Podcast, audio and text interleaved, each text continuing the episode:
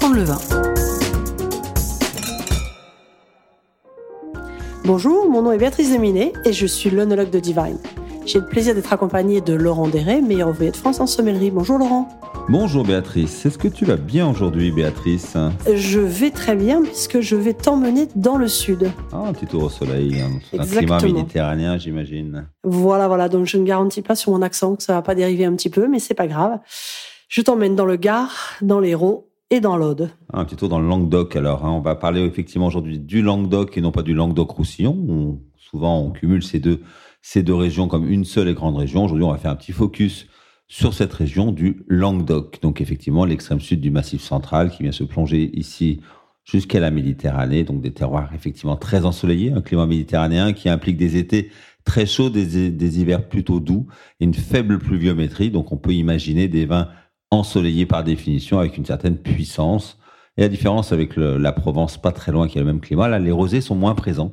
Beaucoup de vin rouge, un petit peu de vin blanc et très peu de rosés finalement. Parle-nous un petit peu de cette région que tu aimes tant. Oui, tu as raison. Juste un petit chiffre, même si on n'aime pas trop en donner, mais les rouges représentent 65% de la production. Donc c'est vrai que c'est quand même très majoritaire. Et les rosés que 22. Donc on a vraiment une, une vraie différence par rapport à la Provence. Alors c'est un terroir qui est très vaste en fait. C'est vrai que tu dis euh, finalement quand on descend la fin de la vallée du Rhône, quand on arrive vers le massif de, bah, du Pic Saint-Loup, euh, on est sur le tout début tout début du Languedoc et ça va quand même jusque euh, au massif des Corbières. Donc on s'étend vraiment euh, très largement. C'est beaucoup de kilomètres. On rappelle la première zone euh, viticole en France, le Languedoc.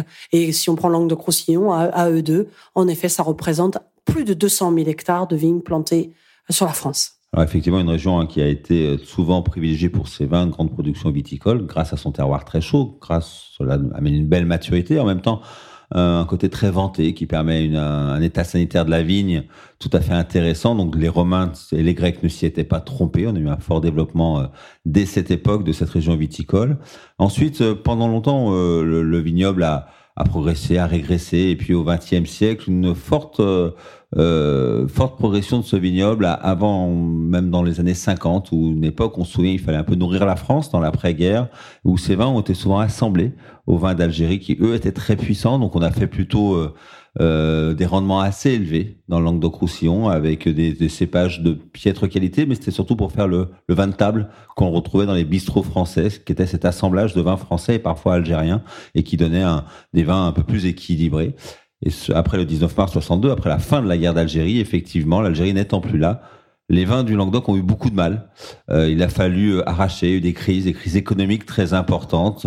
Et un renouveau a été indispensable. Ça a duré quand même quelques années. Et dans les années 80, on a eu euh, les premiers vignerons un petit peu qui ont dit mais il faut faire autre chose. On a planté de nouveaux grands cépages, des cépages un peu plus nobles, des rendements plus faibles et meilleurs terroirs. On a arraché des vignes de plaine non intéressantes pour retrouver des vrais vins de terroir. Et aujourd'hui, on a la chance d'être sur l'un des vignobles les plus dynamiques depuis les années 90-2000.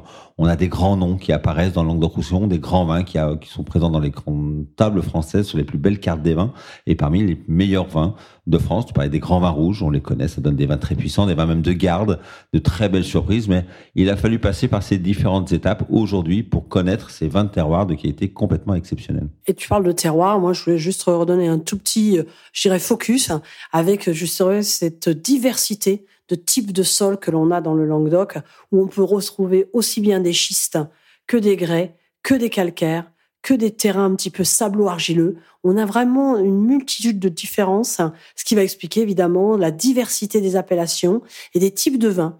On a parlé de vin rouge, de vin blanc, de vin rosé. N'oublions pas non plus euh, quelques effervescents faits dans la région, quelques vins doux. Et puis, euh, on y reviendra beaucoup plus longuement sur un podcast séparé, mais les fameux vins doux naturels, puisque c'est une région où l'on produit euh, beaucoup de, de, ces vins. Juste en quelques mots, les Banyuls, les Maury, euh, les, j'allais dire les rastos, mais parce que je m'en enflammais. Mais non, le rasto, on va le laisser dans la vallée du Rhône. Euh, je vais revenir plutôt sur nos muscats de Baume de Venise. Là aussi, je suis dans le Rhône. Décidément, je veux absolument mélanger le Rhône et le Languedoc. Et on va rester sur les muscats du, euh, du sud. Les muscats de Lunel, de Mirval, de Frontignan, par exemple. Là, on est au cœur du Languedoc, où effectivement, ce muscat qui aime le soleil, qui nous donne des vins extrêmement fruités, euh, intenses d'un point de vue aromatique, et effectivement vinifiés de, de, manière euh, fortifiée, de manière mutée, dont on aura l'occasion de reparler. Mais de, de, grands cépages dans cette région, effectivement, des cépages méditerranéens très présents, le grenache, le carignan, le mourvèdre, qui sont effectivement toujours euh, très très présents, qui aiment le soleil, des cépages qui amènent des vins rouges puissants, des vins blancs. On a parlé des vins mutés avec le muscat très présent, mais on connaît aussi la clairette, le bourboulinque. Tout ça sont des cépages méditerranéens que l'on retrouve le pourtour nord de, de, la mer Méditerranée euh, pour faire des, des, vins blancs et rouges de tempérament. Alors souvent avec des acidités assez faibles. Hein. Ce climat assez chaud nous amène en blanc comme en rouge des vins plutôt sur la puissance. C'est l'une des raisons pour laquelle aussi les rosés ne sont pas hyper développés parce que ça manque parfois un petit peu de, de fraîcheur et de tension quand on aime faire des rosés un petit peu plus euh, un peu plus léger. Donc une, une région riche de terroirs différents, riche de microclimats différents, d'appellations différentes, donc de cépages différents. Et on y retrouve également quelques cépages bordelais qui viennent pointer le bout de leur nez avec des typicités assez différentes de Bordeaux. Bordeaux est un climat océanique. Alors on est sur un climat méditerranéen, mais le merlot se porte très très bien. On le trouve dans les IGP, c'est anciennement les appellations 20 pays, les appellations, les indications géographiques protégées, mais aussi sous certaines euh, appellations d'origine contrôlée. Mais comme le Cabernet Sauvignon, également présent au soleil, le Cabernet qui aime aussi les terroirs ensoleillés. Donc une région riche de différences, riche de terroirs et de cépages euh, très très différents. Donc voilà, une, production passionnante. On connaît les belles appellations, on connaît l'appellation régionale Languedoc, qui a quelques crues comme ça qui vont pointer le bout de leur nez, mais aussi des appellations vraiment locales. Nous, on connaît bien euh, à Divine la l'appellation Saint-Chinian, qu'on aime beaucoup, hein, une appellation qui est vraiment en train de progresser. Là, depuis une quinzaine d'années, euh, beaucoup de, de, vignerons sont sortis de, des différentes coopératives qui étaient extrêmement importantes à Saint-Chinian. On a deux terroirs très différents, des schistes qui accessoirement font des vins un petit peu plus souples, des, des, sols plus calcaires qui font des vins avec une forme de rondeur, de puissance très marquée. Saint-Chinian, une appellation qui, qui mérite vraiment, euh, avec des rapports qui étaient pris complètement exceptionnels. C'est souvent la force des vins du Languedoc, car grâce à cet ensoleillement, grâce à ce climat, on obtient des vins avec une belle puissance, une belle matière et néanmoins des, des, prix toujours, toujours très, très attractifs. Alors, très difficile de résumer le Languedoc-Roussillon en cinq minutes. On aurait envie de citer plein d'autres noms. Je parlais des, des encépagements océaniques tout à l'heure. Je pensais à Cabardès, évidemment, cette belle appellation pas loin de, de Carcassonne. Euh, sur les cépages un petit peu locaux, le Picpoul avec ce Picpoul de Pinet. Donc, vous l'aurez compris, une grande, grande diversité.